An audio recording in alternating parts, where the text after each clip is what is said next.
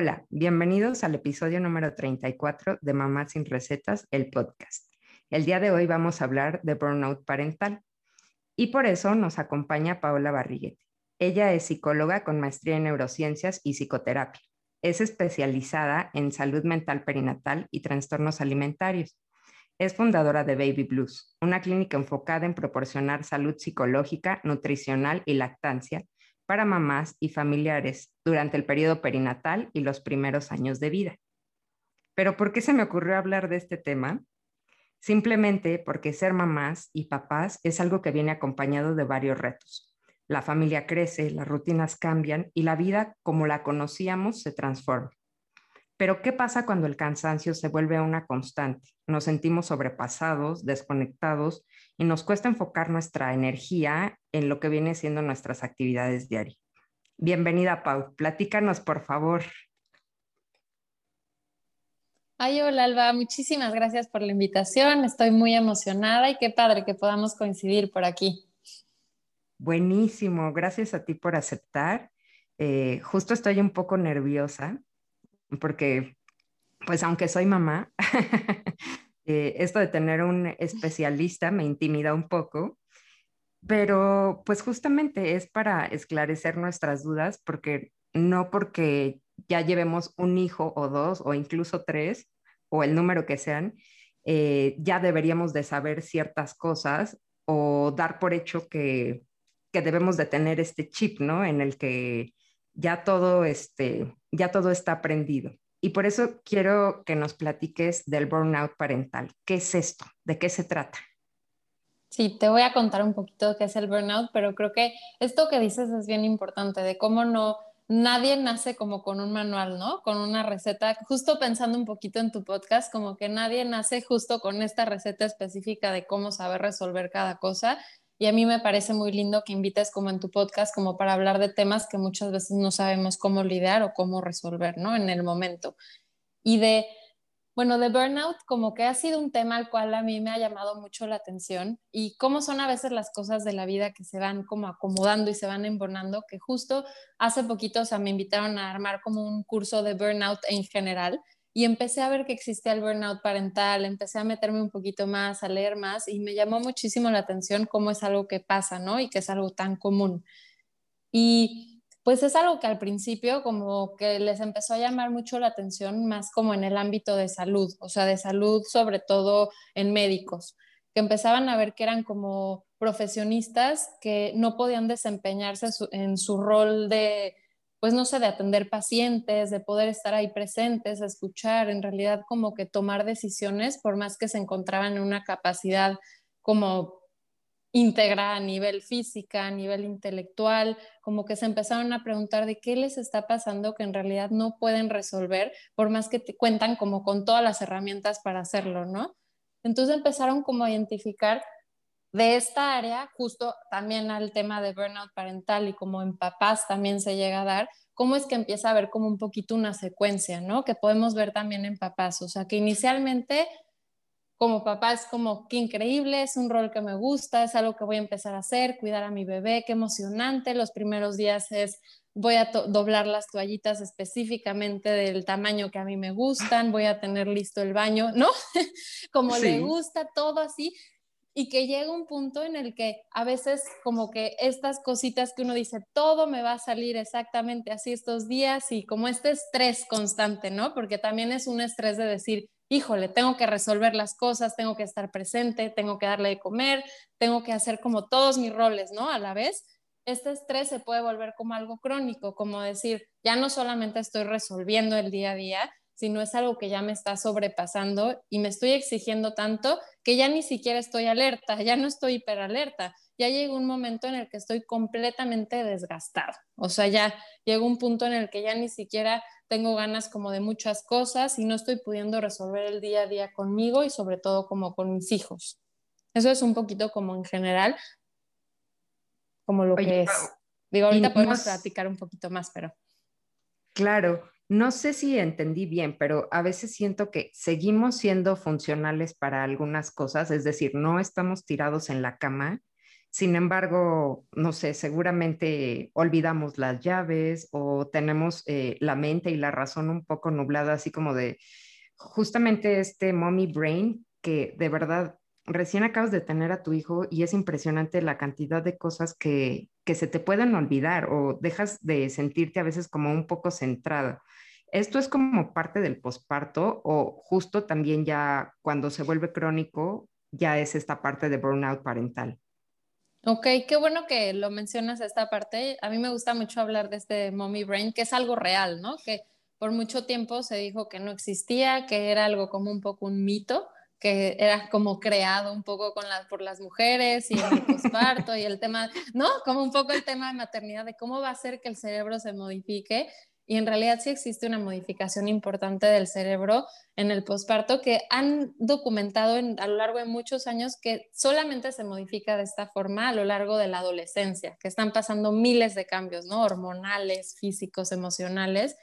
Y sí cambia el cerebro a un nivel en el que solamente se focaliza específicamente en el bebé, ¿no? O sea, el, el cerebro cambia completamente para que podamos estar en comunicación constante con el bebé y podamos responder a todas sus necesidades.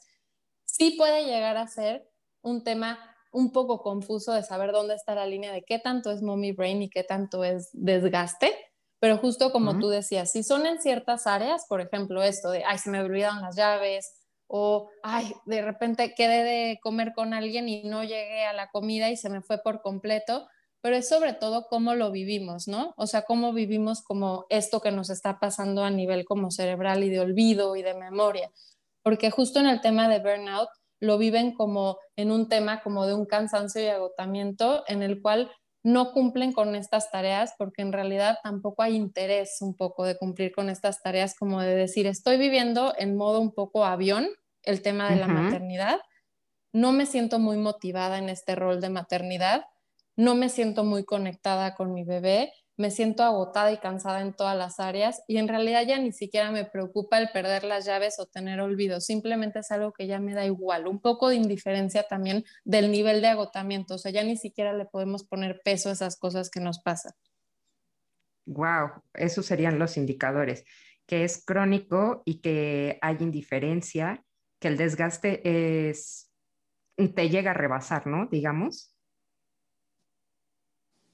Exacto, sí, justo, que es algo como crónico, que hay como un poquito un nivel como de distanciamiento de lo que me pasa, o sea, un distanciamiento emocional, el cual no me hace como que vivir las cosas como están pasando y no poderme como conectar o disfrutar como un poco el momento y como el tema de autoconcepto, ahorita como que mencionaba un poquito, o sea, de que todo esto que me está pasando en realidad yo me siento como poco hábil, poco ágil como para ser papá, no siento que estoy realizando mi rol bien, no siento que lo estoy haciendo bien nunca, como que no me siento muy motivado y a gusto con este rol que estoy teniendo como de papá o de mamá.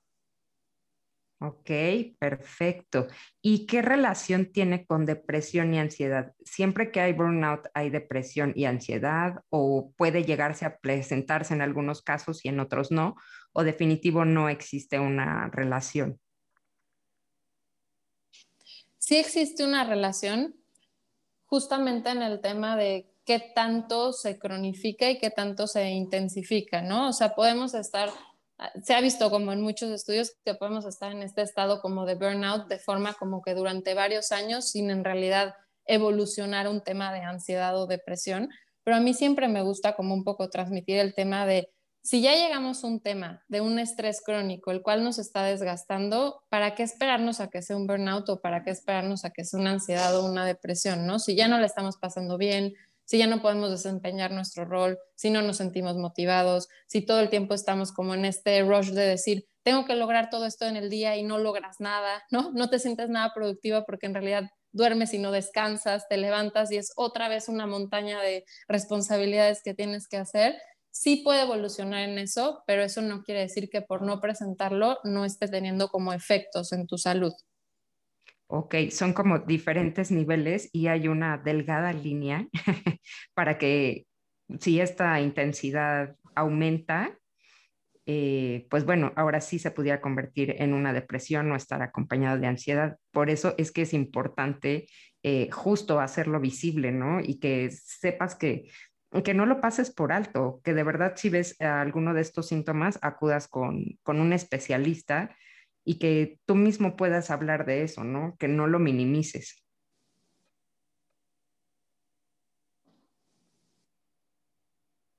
Es que esto que dices creo que a mí me parece como lo más importante de todo, que muchas veces justo como que hasta de cierta forma se normaliza, ¿no? O sea, como que decir, el tema de la maternidad tiene que ser desgastante, tiene que ser demandante, uno tiene que cumplir con todos los roles y es lo que te toca un poco, ¿no? Como mamá, o sea, como que estar desempeñando todas estas cosas que uno tiene que hacer, pero en realidad, claro que normalizar en el tema de que a veces es desgastante, a veces es muy, muy, muy cansado, a veces hay hartazgo que a veces no se permiten mucho las mamás, ¿no? Como de decir, hoy me siento harta y no tengo tantas ganas de estar con mi hijo y la verdad me quiero ir al otro cuarto, me quiero ir con mis amigas y eso también se vale, o sea, como que uno no tiene que aguantar al pie del cañón hasta llegar hasta este punto de desgaste. Y es que justo es esto, ¿no? Que en el momento que tú dices la verdad, la palabra tal cual o la frase, estoy harta es como un significado de ser mala, ser mala mamá o ser mal papá cuando justamente pues no es precisamente esto, ¿no? Sino es solamente expresar que, que ya te ha rebasado y que necesitas un poco de espacio quizá. Entonces, ¿qué no es el burnout para que vayamos nosotros clarificando un poco más?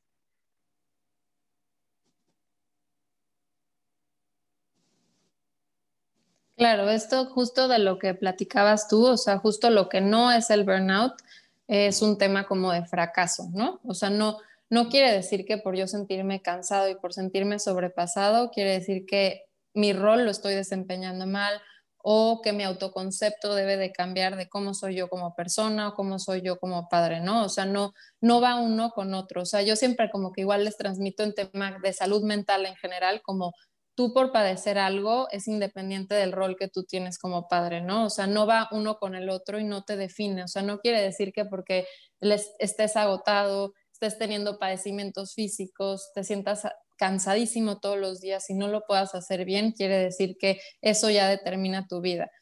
Y también quiere decir que no quiere decir que es algo en lo que tienes que vivir de forma como prolongada y sí puede cambiar. O sea, no es algo que ya te determina de que así vas a hacer toda la vida, porque luego piensan que es como, bueno, esto ya es ser papá y es el, paquete que me tengo que meter y es algo a lo que me tengo como que acostumbrar. O sea, no tenemos como que acostumbrarnos a estar en un estado en este nivel, ¿no? Y como tú decías, como que también no estigmatizar a las personas que le estén pasando mal y a las personas que estén cansadas, porque al final muchas veces el burnout se vive en silencio porque no se permite hablar de este tema. Y viendo un poquito, a mí me, me sorprende mucho como que cuando me empecé a meter en este tema, o sea que se ha llegado, imagínate, a documentar que hasta dos de cada diez papás pueden padecer burnout, ¿no? Lo que nos habla que es altísimo, o sea, en realidad muchos lo están viviendo en silencio y cuando vean a ver a sus amigos o van con la familia, ponen una linda cara de decir, no, no, sí, estamos un poco cansados, pero todo está bien y regresan a la casa y es algo que, una montaña que no saben ni cómo lidiar con eso.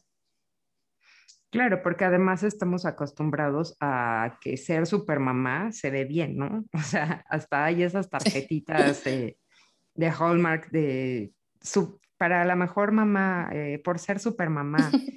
Y como si a lo mejor dejar tu casa desarreglada y ponerte a descansar eh, fuera significado de no ser una buena mamá, ¿no? o tener una red de apoyo o incluso pedir ayuda. O sea, yo conozco mucha gente que dice, ah, pero es que lo lleva a la guardería. Y es como de, de verdad, cuando yo llevaba a mis hijos a la guardería, sentía que tenía mucho mejor relación con ellos, no por el tema de que no los cuidara, pero tenía claramente mucho más espacio para mí. Y eso te permite como tener un, un respiro, ¿no? digo, cada situación y cada mecánica familiar es totalmente, totalmente diferente, ¿no? Hay, hay gente a la que le acomoda muy bien hacer sus cosas ellos solos, pero también vemos mal las redes de apoyo, de, pedir ayuda o decir necesito una hora, ¿no? Para hacer esto. O sea, conozco mamás, amigas que, que no van a cortarse el pelo porque, ay, no, qué culpa, es algo que no estoy haciendo para mis hijos o cómo me estoy dedicando tiempo, tiempo a mí. Entonces, me parece como gravísimo que no, que no tengamos estos espacios.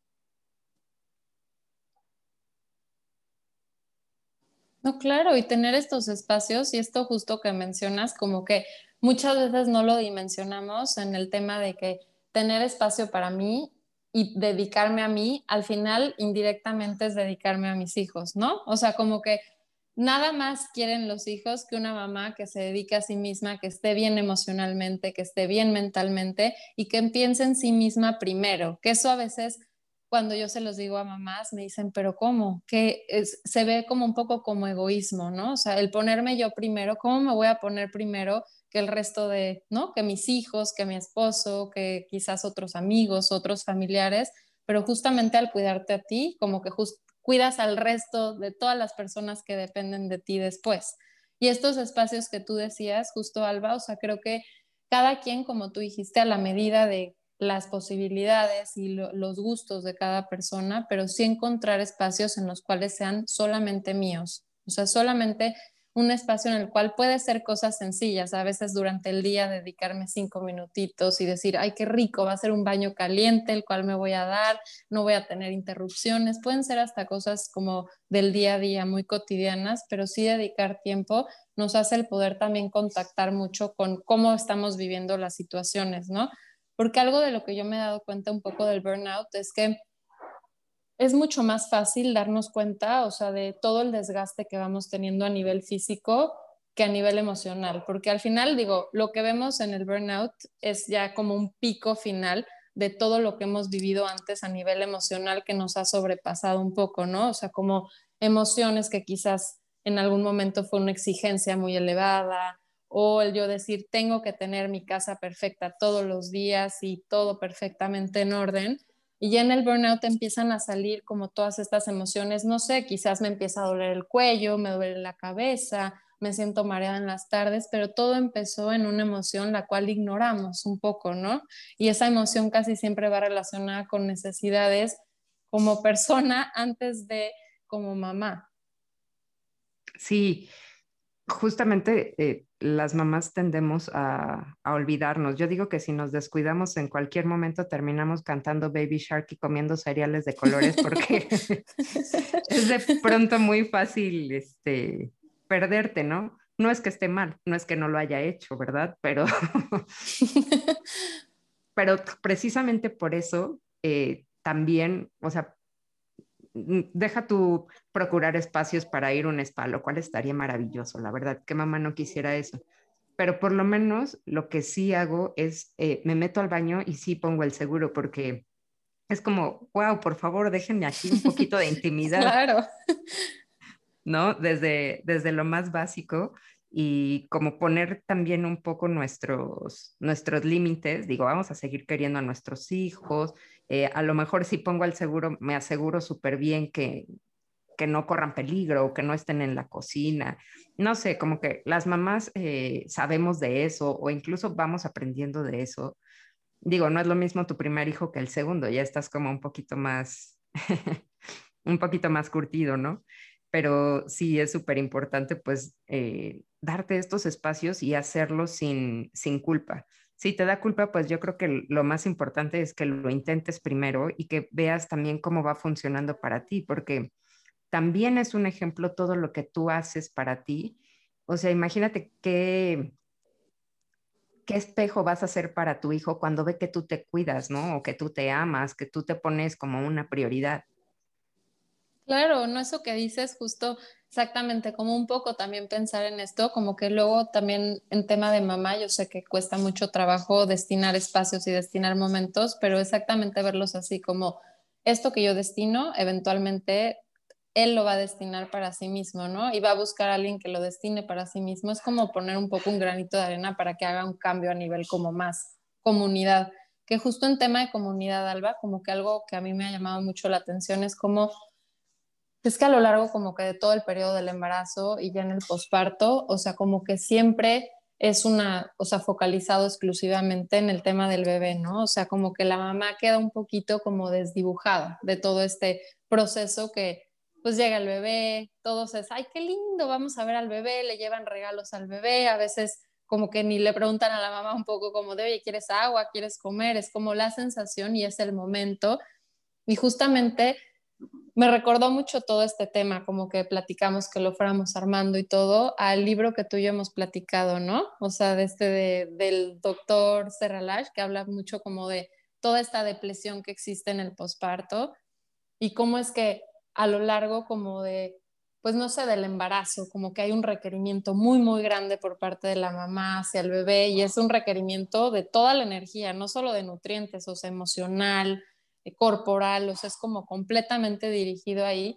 Y lo poco que nos destinamos en el periodo del posparto y los primeros como dos años después de vida a realmente recuperarnos, a realmente estar en un estado de me voy a dedicar a mí, no voy a, voy a descansar mucho, realmente no necesito reactivarme en este momento, pero la sociedad que nos dice algo completamente distinto, ¿no? O sea, la sociedad que nos bombardea de decir, no, ya, tienes que salir en el posparto con un super cuerpo, tienes que estar completamente, regresar a tu trabajo, como que todas estas incongruencias, ¿no? Que vemos ese nivel y lo difícil que es para las mamás poder enfrentarse a esto de quiero estar bien, me quiero recuperar, pero ¿cómo hago todo a la vez? Y como que me llevo todo el paquete sin comprometer alguna de las partes.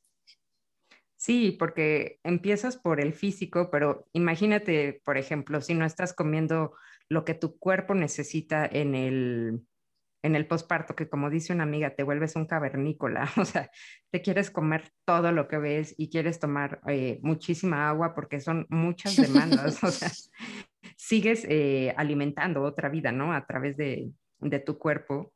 Entonces el desgaste es tremendo.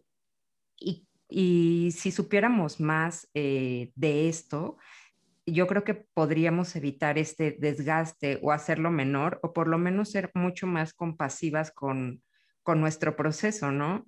Y decir, ok, pues voy poco a poco o hoy no me siento tan bien para, para unas visitas o hoy voy a ordenar comida, no sé, como ser más, ser más sensible con tus necesidades y escucharnos un poquito más. Entonces, Pau, yo te quisiera preguntar, ¿cómo se manifiesta este desgaste justo en esta etapa del posparto? Porque estás súper vulnerable. Sí, justamente en este periodo del posparto, como que sí se ve como un cansancio muy exacerbado, ¿no? O sea, es un cansancio que, como tú dices, entre tener que completa, o sea, un bebé completa, eh, depende completamente de ti, o sea, en tema como nutricional, en tema de lactancia, en tema de cuidados, también el sueño no, no se cuida de igual forma que en otras etapas, ¿no? O sea, no porque no se quiera, sino porque cada dos horas estarte levantando, tener que alimentar a tu bebé, o sea, en realidad es un cansancio que se vuelve crónico que es normal sentirse cansado, que hay veces que muchas veces como que sí existe una línea delgada entre qué tanto es cansancio, porque es el posparto y porque yo me estoy levantando cada dos horas y en realidad no tengo tanto tiempo para mí porque mi bebé necesita de mí, qué tanto es que ya me estoy empezando a quemar en esta parte, ¿no? Sentirse cansado es completamente normal y es completamente esperado, o sea, y también a nivel emocional, sentirse como que, oye, ¿dónde estoy yo? Me estoy desdibujando un poquito de pues ya no veo a mis amigas, como que no salgo tanto al mundo, estoy completamente aislada, ¿no? O sea, y sobre todo ahorita en la pandemia creo que ha sido un momento como muy particular en tema complicado de cómo poder combinar esta parte entre cuidar de mi bebé sin sentir que es lo único que estoy haciendo a lo largo de todo el día, cómo puedo combinarlo con una parte social sin arriesgarme yo a contraer el virus o a contagiarlo, y todas estas nuevas cosas que se han visto en tema también de lactancia, ¿no? O sea, de qué tanto el virus se puede transmitir a través de la lactancia, el temor a hacerlo, qué tal si, ¿no? O sea, como que también entran temores nuevos y pensamientos nuevos que pueden ser muy recurrentes, que pueden asustar mucho a las mamás, ¿no? Sobre todo ahora. Y esto que tú decías, Alba, creo que durante esta época, como que todo este desgaste que sí se manifiesta y sí es normal, creo que la base de todo y lo más importante es poder contar como con personas que te puedan sostener un poco, ¿no? Que te puedan apoyar, ya sea alguien que pueda venir un ratito y cuidar de tu bebé, aunque alguien que se esté cuidando ahorita, obviamente, pero y tú poder hacer tus cosas básicas, ya sea comer, dormir un ratito, quizás ver un cachito, una serie, no sé, dedicar un poco de tiempo a ti mismo, porque este desgaste que sí es normal, es lo que decíamos, un desgaste normal se puede volver en crónico y después se puede volver en algo estresante y en algo que ya termine siendo burnout, ansiedad, depresión, ¿no? O sea, sí se vuelve, es como una línea un poco que tiene así como diferentes como decibeles, que si estiramos, estiramos, estiramos la liga, llega un punto en el que puede llegar hasta ese punto, ¿no? Claro, y aquí es la importancia, pues supongo, de la detención, de la detección temprana y la atención, ¿no? O incluso la prevención. O sea, siempre estamos acostumbrados a solucionar ya cuando, cuando hay un problema, pero qué diferente sería si nos dedicáramos a la prevención. Eh, justo platicaba con una amiga, ¿no? Y decía como de sus mejores tips para, para el posparto. Y decía, haz como batching de comida y vas congelando y así para que estés como más relajada. Digo, es un tip súper sencillo, pero dije, ah, me, me hubiera encantado saberlo saberlo a mí, ¿no? Porque empiezas como a ganar ese tiempo de decir, ok, no me voy a preocupar por cocinar y voy a tener algo saludable en mi refri que igual descongelo y, y ya, ¿no? Listo. O algo que recuerdo que a mí me sirvió muchísimo era como prepararme los snacks en la noche, eh, no sé, fruta que, que solamente se tiene que pelar, que no requiere de desinfectarse y tal, y lo dejas literal al lado de tu cama para estar eh, comiendo y como activarte a cada, a cada toma que te tengas que levantar con, con tu bebé, ¿no? Y de algo como saludable, tener, tener tu agua, porque de verdad, a veces hasta la simple deshidratación es como de, ay, me siento que no pienso bien, este, me siento mareada, me siento que algo me falta, pero yo creo que con ese, teniendo esos niveles de desgaste, pues justamente pierdes esas señales de qué me pasa, ¿no?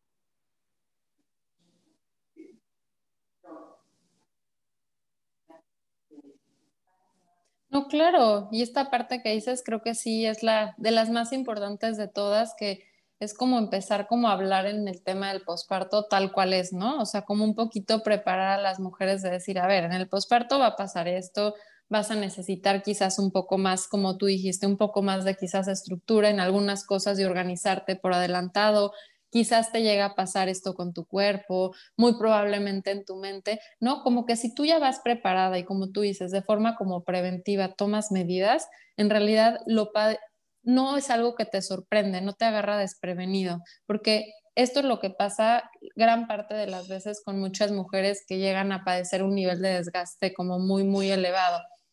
Como que era algo que no esperaban, y muchas veces se sienten muy frustradas y muy desesperadas de decir como, pero ¿cómo? ¿Por qué la maternidad y por qué los primeros meses postparto mi cuerpo no regresa como era?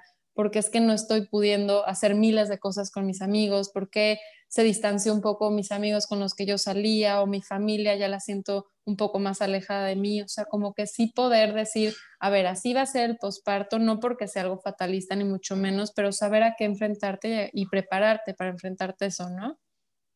Sí, totalmente. Y también ahora que estoy escuchando todo lo que nos platicas, eh, también recuerdo un poco mi experiencia y siento que esta parte del burnout es indistinto si es tu primer hijo o no, porque el primero por ser el primero y el segundo porque ya tienes que encargarte de otra persona más, ¿no?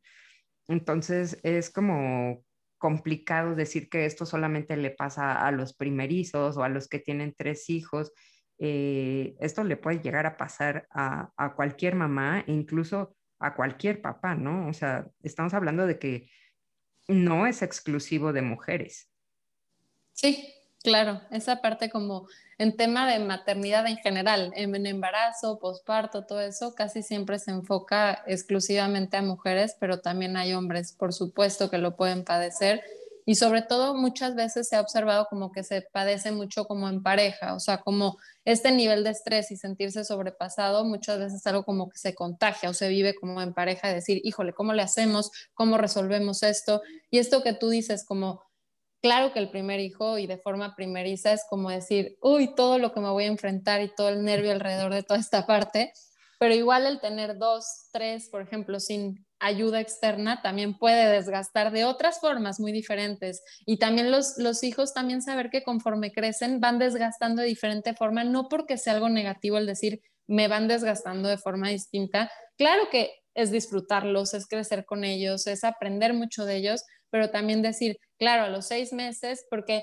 hay una creencia de decir, no, ya cuando tengo un año o dos años ya todo va a cambiar diferente y es más bien que uno cambie a cómo va lidiando con ese estrés más que los hijos cambien radicalmente, ¿no? Porque en realidad se van enfrentando como etapas muy diferentes en las cuales todavía son muy demandantes. Quizás al principio era un tema de lactancia, ya después es un tema como de estos terrible twos, de no saber traducir lo que les está pasando. Después, ¿no? O sea, va siguiendo así como a lo largo de la vida que uno dice, híjole, y de adolescentes y luego de, no, o uno va brincando de hasta qué punto se va a detener esto y en realidad es uno irse acoplando a lo que va creciendo y cómo van cambiando los roles.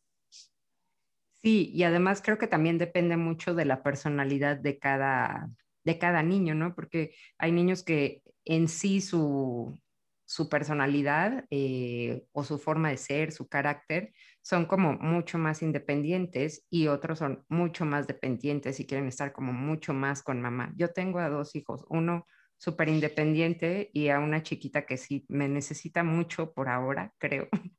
Y sí, estamos llegando a un punto a un punto difícil. Creo que también la pandemia ha intensificado todo lo, todo lo que sentimos, el, el no salir, el que no podamos convivir con ciertas personas, este, este temor de no te quiero llevar a los juegos para que no toques nada. Entonces, eh, son momentos diferentes. Creo que ahora esa estadística en la que pues había varios papás que, tenías, que tenían burnout, yo creo que ha, ha ido y va a ir en aumento, pero pues sí, también es como, ¿cómo te diré? Sí, es bueno, como decías, eh, saber que esto tiene una, tiene una solución. Entonces, ¿cómo podemos cuidar de nuestra salud mental o cómo eh, podemos contener esta parte y darle solución? Ok, bueno, como lo principal que yo diría sería como poder monitorearnos y poder como identificar qué tanto yo me exijo de más, ¿no? O sea, qué tanto yo me pongo a lo largo del día como miles de retos de decir, tengo que tener la casa arreglada, tener todo perfectamente en orden, eh, tengo que haber logrado estas tres cosas con mis hijos, que ellos logren a su vez, porque luego también la exigencia se va pasando, ¿no? De generación en generación, de que ellos también logren sus tareas de forma perfecta, o sea, como que todo, todo en este tema, poder dejar algunas cosas para mañana, poder decir, bueno, ya, la verdad, si, no, si la cama no está perfectamente hecha, no pasa nada. En realidad, la puedo así como tender de volada, no es algo que me va a quitar el sueño y mañana sigo mis actividades y sigo mi vida diaria, porque algo que sí se ha visto que es así como lo que más predispone a poder padecer como burnout y estar como desgastado emocionalmente es el exigirse demasiado. Es un nivel de perfeccionismo de decir, tengo que ser el papá perfecto y ahora que se ha movido mucho en este tema a nivel social y a nivel redes sociales, ¿no? O sea, como poder también mostrar que soy el papá perfecto y que aún ante todas las adversidades las puedo resolver, eso sí me puede, o sea, puede exponer mucho a nivel emocional y físico, ¿no? Comprometer sobre todo. Claro, y siento que también viene muchísimo la comparación de, ay, no, ella lo hace bien, o imagínate, hasta está arreglada. Sí, sí, yo con trabajo y me baño después de mediodía, ¿no? Porque a, lo mejor no me da la vida, no me da el tiempo, o es que yo no me puedo organizar así, ¿no? O sea, yo hay veces que soy súper organizada y dejo todo planeado en la noche, pero hay días que digo, no, hoy quiero ver Netflix y ya mañana, ya mañana vemos, o sea, nos apuramos un poquito en la mañana y tal, pero en algún momento de mi vida no era así y era la persona menos flexible. Y ahora pues he descubierto como todos estos beneficios, sobre todo ahora que soy mamá, porque no, es, es desgastante tal cual eh, intentar ser la, la, mamá perfecta o tener eh, unos estándares muy altos, cuando lo importante es que tú seas feliz, que tengas paz mental, este, parece como cliché, pero la verdad necesitamos eso, seamos mamás o no. Es que claro, justo y justo en este tema como un poquito, como permitirme sentir que estoy fallando en eso, porque sí se siente como falla a veces, ¿no? Como decir, híjole, no logré todo esto, pero en realidad es como decir, a ver, no, no estoy fallando como mi rol como, como madre, como padre, en realidad nada más me estoy dando chance a quizás no lograr todo eso que yo quería lograr en este día y no ser tan duro conmigo mismo, ¿no? Porque sí podemos llegar a ser muy duros en todo lo que logramos en el día equivale a mi rol y mi valor como padre, ¿no? A lo largo del día. Y también en este tema un poco, como que tú hablabas un poco de como de tener un día como organizado y todo que decías al principio, esto también se ha visto como que ayuda mucho, o sea, tener como un poco de estructura, aunque es una estructura muy ligera, muy flexible, realista y todo, pero tener como ciertas cosas a lo largo del día que no sea algo caótico tampoco, porque sí, como decir, a ver, vamos a hacer estas tres cositas, es lo que tenemos de actividad de hoy, y eso sí da como una sensación de qué rico, pude hacer varias cosas en el día que me siento a gusto, me la pasé bien, estuve tranquila y no sentir que todo el día se fue dando sobre la marcha, no tuve control sobre nada, como que un poquito sí da una sensación como de que yo pude adueñarme de lo que iba a pasar a lo largo del día y eso sí tranquiliza mucho. Es más, o sea, hay que organizar viernes de pizza, pues ya estás organizando algo, ¿no? Y a lo mejor eh, claro esa pizza va a venir acompañada de una peli con tu hijo o de, que juegues con él o de que te sientes en el piso, o sea, sin necesidad de que se haga un desastre, de que se va a tirar algo y no pasa nada. O sea, al contrario, lo vas a disfrutar mucho más.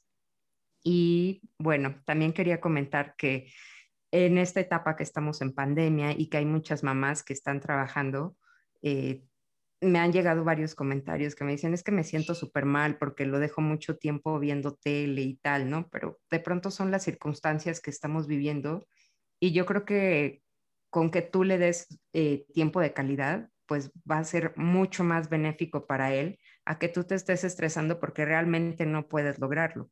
Digo, es difícil, pero eh, pues vamos un día a la vez y vamos también normalizando, normalizando esto eh, de apoyarnos, de hacer comunidad, de tener una red de apoyo, eh, de ir con un especialista si es necesario.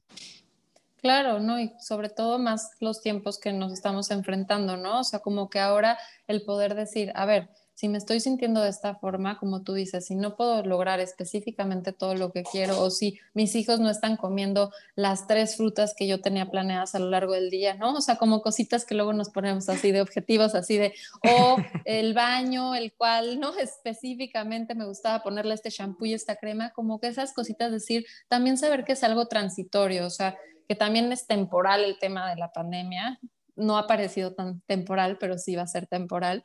Y como decir, a ver, esta es una etapa de vida y es acoplarme a esta etapa y no va a ser así toda la vida y también como que yo permitirme eso. Súper, pues me ha encantado platicar contigo, Pau. Eh, siento que es información valiosísima, eh, sobre todo en los tiempos que estamos viviendo. Pero ahora platícanos en dónde te podemos contactar. Ay, súper. Sí, eh, pues les paso de redes sociales. En Instagram eh, estoy como Baby Blues, guion bajo embarazo y lactancia. Y ahí siempre digo, yo contesto directamente todos los mensajitos y todo. Entonces, si, digo, si tienen una duda, alguna pregunta o algún comentario como en general, ahí me pueden mandar un mensajito.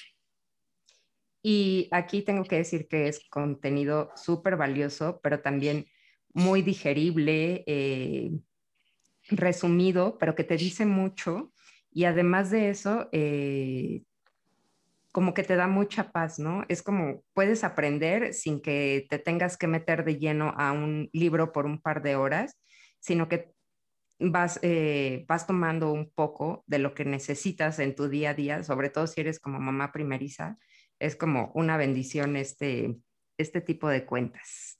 Ay, qué linda, Alba, te lo agradezco mucho. Ay, no, me, encanta y también yo sé que a toda esta comunidad de mamás sin recetas también les gusta mucho porque veo que, veo que te siguen y que comentan. Eh, me hubiera encantado con mi primer hijo tener este, pues este contacto en redes, porque a final de cuentas viene siendo una comunidad y es como para empoderarnos y empujarnos y contenernos y hasta abrazarnos y decir, lo estás haciendo bien, ¿no? Como una palmadita Y eso no sabes cómo, cómo te puede cambiar el día y cómo te puede hacer seguir adelante contigo y con tu familia y decir, ok, sí soy una mujer con sueño, pero también con sueños y pues adelante, ¿no? Ser mamá, ser mamá también eh, tiene muchas cosas, muchas, muchas, muchas cosas lindas. Entonces, me parece encantador que, que existan cuentas así, Pau. Te, te agradezco muchísimo. Y bueno, pues no sé si le quieras decir algo más al público.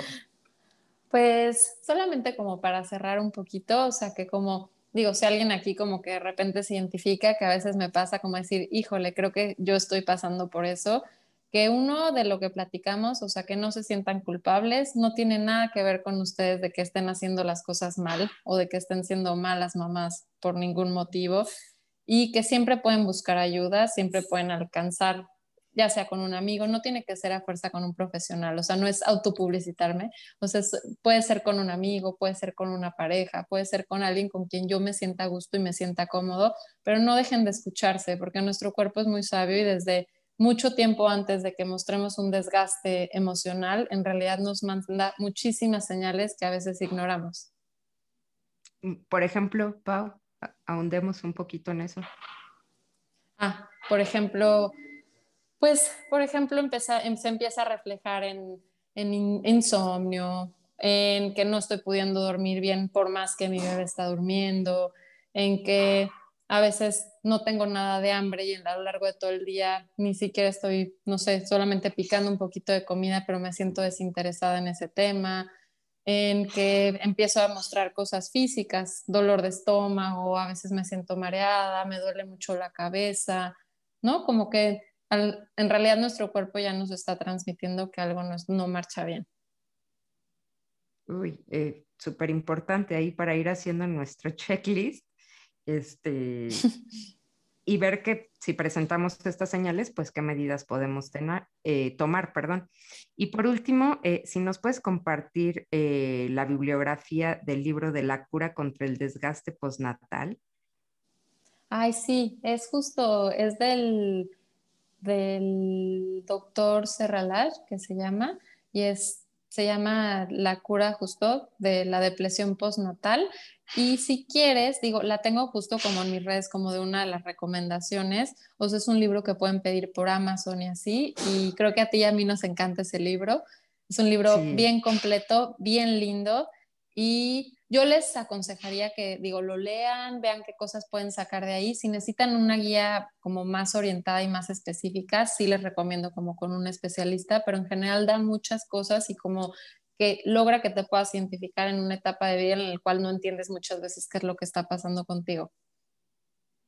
Sí, es un libro hermoso y fue escrito por un doctor que veía síntomas en su esposa y entonces él narra, ¿no? Que, que aún siendo médico, pues no sabía cómo, cómo tratar esta parte y te toma un poquito de la alimentación, un poquito de temas emocionales, de la presión por, por volver a tu cuerpo. Entonces está muy, muy completo. Les voy a dejar en la descripción del episodio eh, la bibliografía para que si les interesa lo puedan conseguir. Vale muchísimo la pena y está disponible en formato digital o, o en formato de libro convencional. Entonces, pues bueno, Pau, no me queda más que darte las gracias. Esperamos que pronto, pronto, pronto nos puedas visitar de nuevo y contarnos pues tantas cosas interesantes eh, para llevar mucho mejor nuestra maternidad y sobre todo disfrutar de ella, porque somos mamás no, no para sufrirlo, sino para, para vivirlo, con todo lo que venga. Claro, oye, muchísimas gracias por la invitación, de verdad, estuve encantada. Gracias a ti por venir y a todos ustedes por escucharnos. Nos vemos en el siguiente episodio y recuerden seguirnos en arroba mamá sin recetas. Que tengan un excelente día.